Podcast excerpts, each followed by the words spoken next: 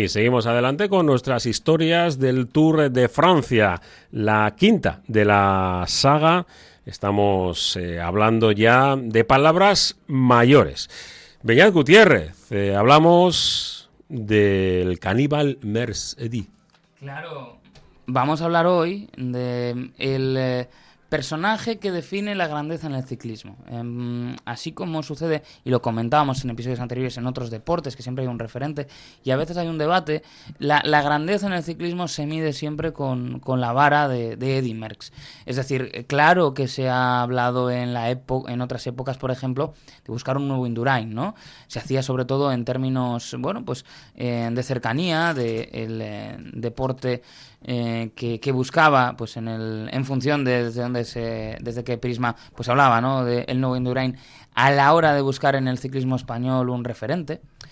Em, pero cuando se habla del nuevo Merckx ya son palabras mayores y han sido muchos, pues no solo en, en, Bélgica, donde él es originario, sino en todo el mundo a los que se les ha puesto esa etiqueta. De hecho, ha habido dos corredores con un reciente impacto en el ciclismo como Renko Benepul y como Tadej Pogachar que por diferentes razones han recibido esa etiqueta. ¿Por qué? Pues porque aquí ya no hablamos, por ejemplo, de unas características determinadas, sino que hablamos también de la ambición y de mostrarla a lo largo y ancho del calendario, que es algo que durante muchas épocas no habíamos eh, tenido. Cuando se hablaba, por ejemplo, del nuevo Indurain, pues es lo que te decía, igual era algún ciclista español que despuntaba y que querían que bueno pues eh, tomase ese relevo de lo que fue un fenómeno deportivo y, sociológico también o se hablaba por ejemplo de corredores de unas características muy determinadas a Tom Dumoulin de hecho en un momento dado se pensó que podía apuntar a ello porque era un corredor muy dominador en contrarreloj y que luego se defendía en la montaña.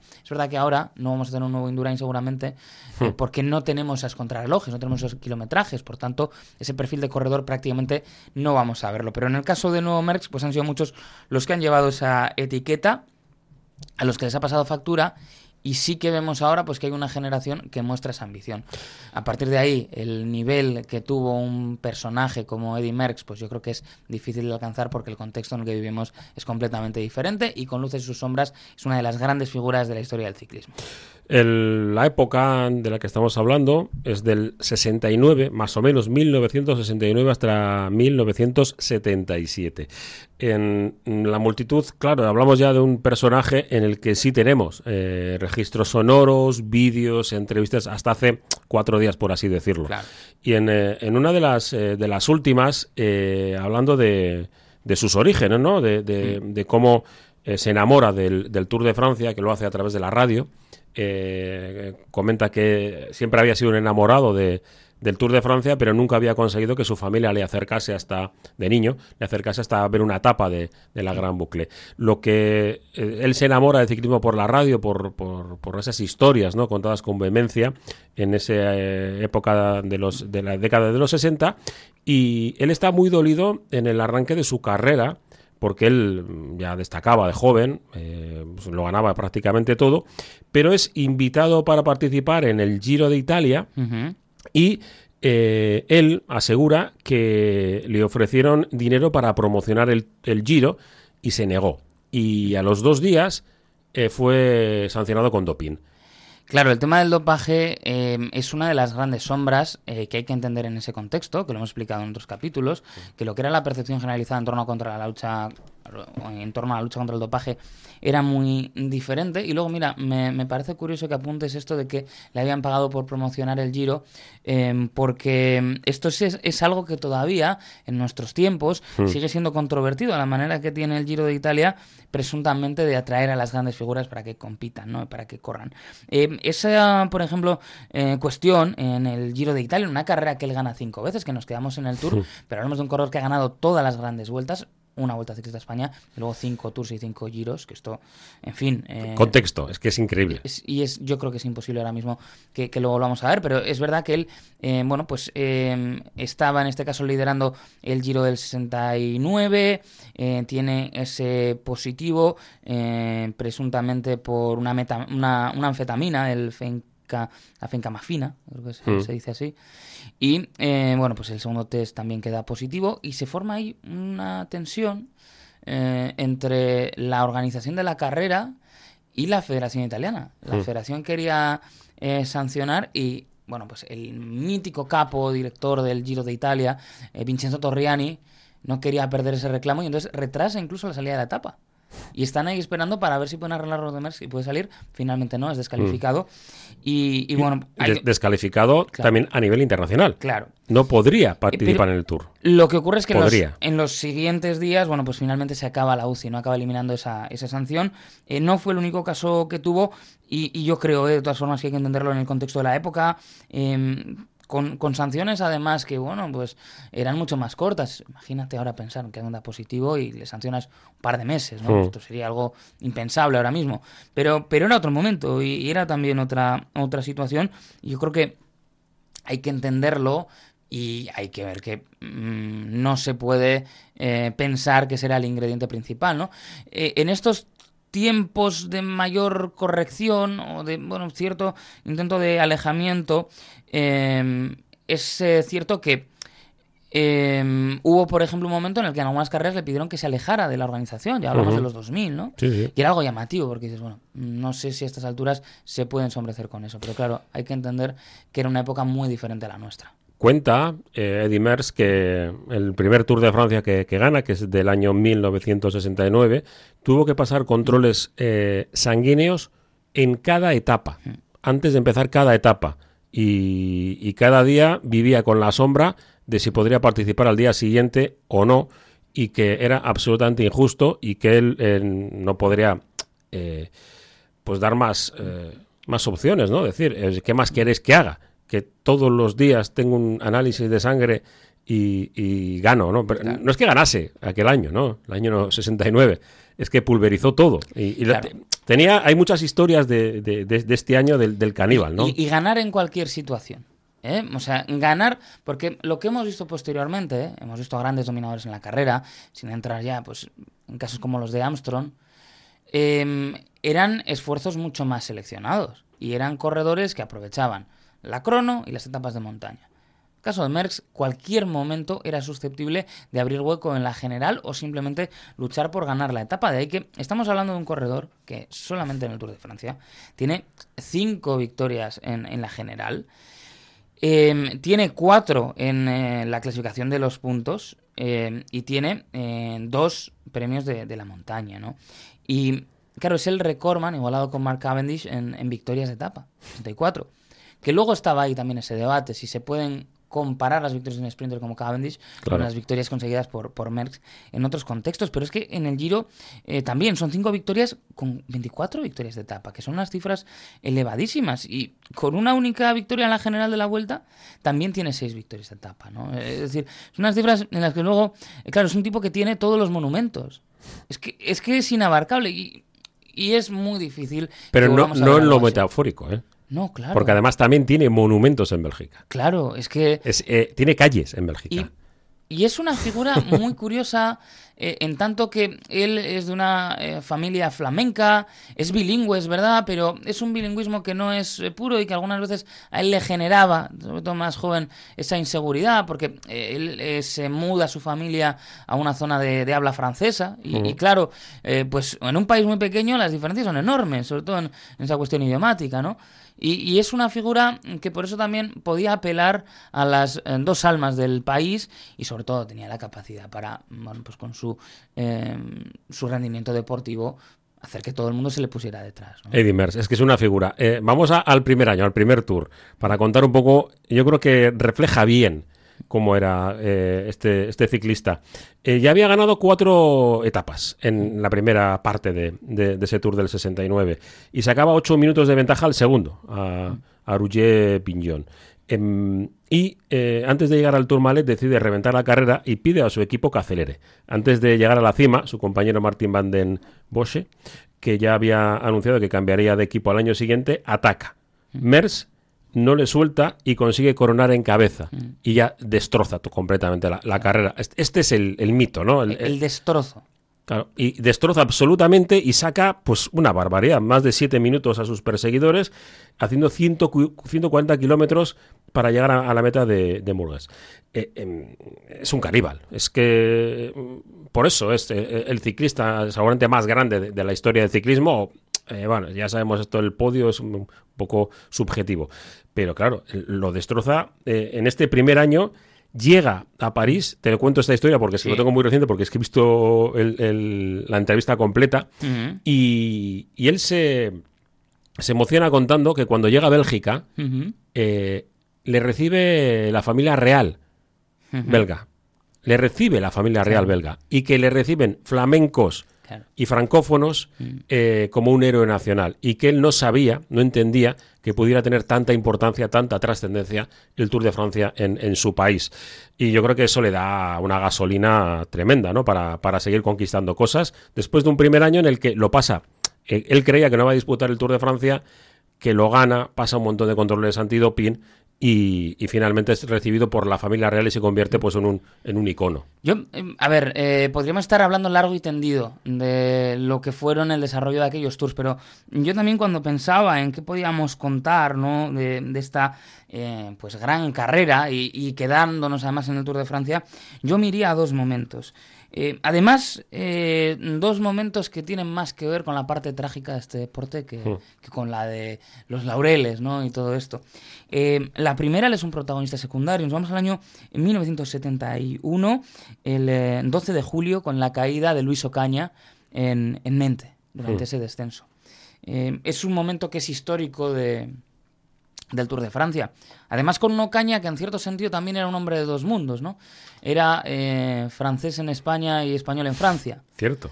Y una figura fantástica eh, para repasar. Hay un, libro de, arriba sobre Ocaña que, es también una, delicia, ¿no?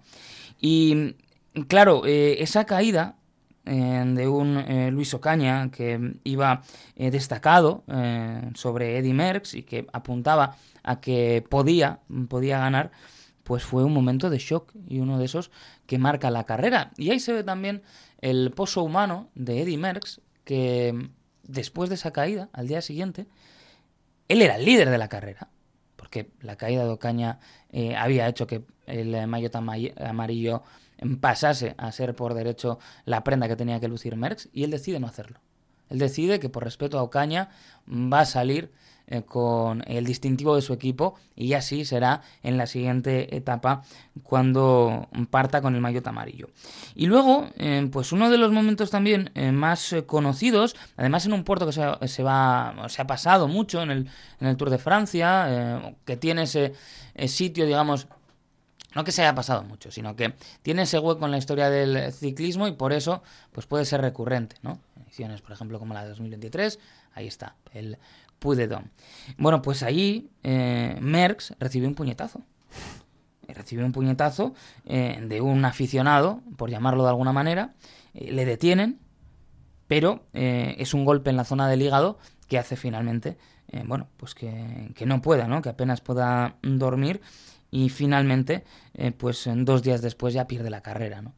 Entonces, son momentos muy llamativos y que, bueno, pues muestran también hasta qué punto estamos hablando de una figura enorme mm. y las grandes figuras también han muchas veces sido eh, un objetivo de, todo tipo de perturbados, ¿no? Es eh, tremendo. Eh, y esa lucha con, con Luis Ocaña que también quizás merecería un, por lo menos una pequeña sección hoy, un poco, ¿no? Decir, eh, hablar un poco de, decías ese español trágica. español de dos almas, porque su familia se tuvo que exiliar, su madre, ¿no? A, a Francia por, por la dictadura franquista y, bueno, pues vestido de amarillo. Eh, claro, el franquismo no lo quería adoptar ¿no? como nacional, pero necesitaba tener un símbolo.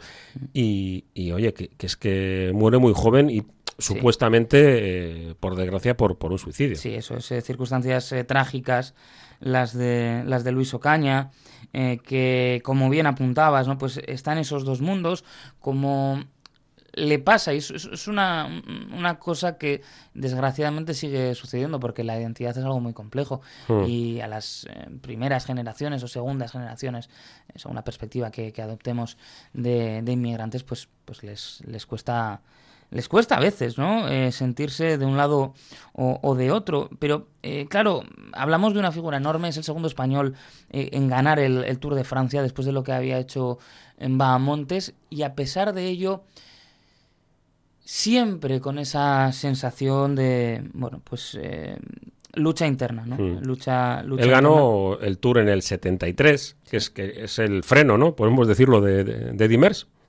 Podemos catalogarlo así, ¿no? Claro, porque está hasta en dos momentos a punto de... Es decir, uno se lo gana y en hmm. otro está a punto, ¿no? 71 y luego en 73 cuando, cuando lo consigue, pero es que ese final trágico, eh, marcado también por, por las deudas eh, que le lleva a quitarse la vida, él también, bueno, pues estaba, estaba enfermo por aquel entonces, eh, es una figura de esas que ha construido la historia del ciclismo, que ha sido muy interesante a la hora de hacer perfiles, pero que, bueno, pues eh, desgraciadamente no se ha podido tampoco disfrutar de, de esa sabiduría ¿no? que podía haber llevado y que podíamos haber escuchado durante muchísimo tiempo. Se, se hablaba, pues eso, de, las enfermedades, él ya sabía que mm. tenía problemas de salud y los problemas económicos, que es lo que le lleva a, a quitarse la vida. En, en 1994 eh, vivía en Francia, no había cumplido todavía los 50 años y vivía, por ejemplo, pues en otro de los lugares por los mm. que esa ruta del tour ha pasado en muchas ocasiones, como puede ser Nogaro. Mm. Bueno, pues eh, Eddie Mers eh, y Luis Ocaña, mm. eh, dos figuras, la de Eddie Mers incomparable. Alguien que dice que ha ganado 525, ha tenido 525 triunfos, pero que perdió 1275, habla bien a las claras de, pues, de lo caníbal que era, ¿no? Él quería comer todo lo que tuviera delante y, bueno, pues una de las primeras grandes, grandes figuras. A mí siempre me, ha recordado, claro, eh, cuando yo nazco en el 73, evidentemente no he podido vivirlo, ¿no? Eh, siempre con, esa especie de barriguita y, contando las cuestiones como, como un abuelo, eh, hmm. hasta siendo joven. Y em, hasta cierto punto em, es como la puerta de entrada en el Olimpo del ciclismo.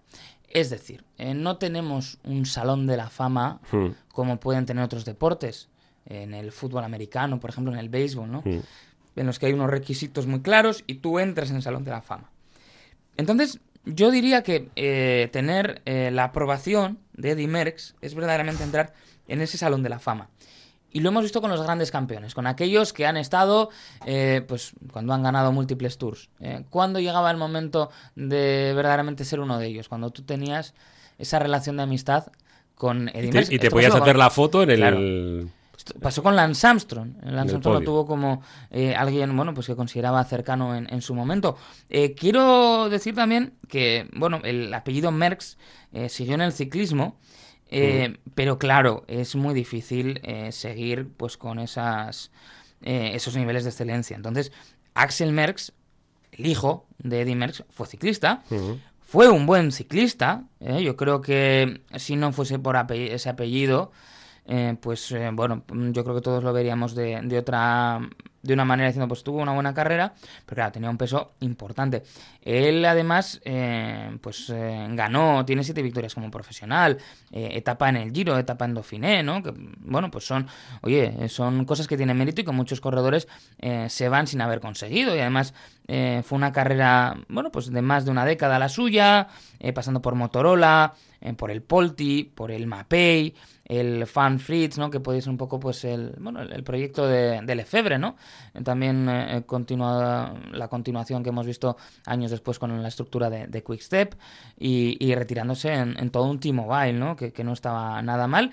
Y luego él eh, apoyando también el, ciclismo eh, de categorías inferiores o de crecimiento como director del Hagens Berman Action, que eh, ha sacado a muy buenos corredores después para ese primer nivel del, World Tour. Con lo cual, claro, eh, yo creo que la trayectoria de Axel Merckx, muchos la consideran exitosa si se llamase, pues, Axel Smith, vamos a decir, ¿no? Sí, sí. Bueno, pues nos quedamos con, con ello, ¿no? El, Axel sí le he visto. Sí, sí, yo lo, recuerdo. Además, a mí, claro, eh, me, el apellido Merckx me sonaba de niño. Y entonces, pues como que recuerdo haberle visto en fuga alguna vez. Mm. Qué guay. El maillot del Mapei era muy bonito. muy bonito. Muy, muy icónico. Sí, sí. Bueno, eh, hoy nos despedimos con. Nos vamos acercando al tiempo moderno y esta canción se llama Merx. Oh, qué bueno. Sí. Es de Neutral Son. Y bueno, es muy, muy de ciclista, ¿eh? Sí, sí, sí.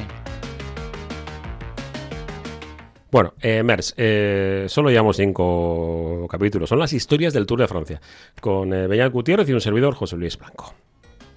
Seguimos, ¿eh?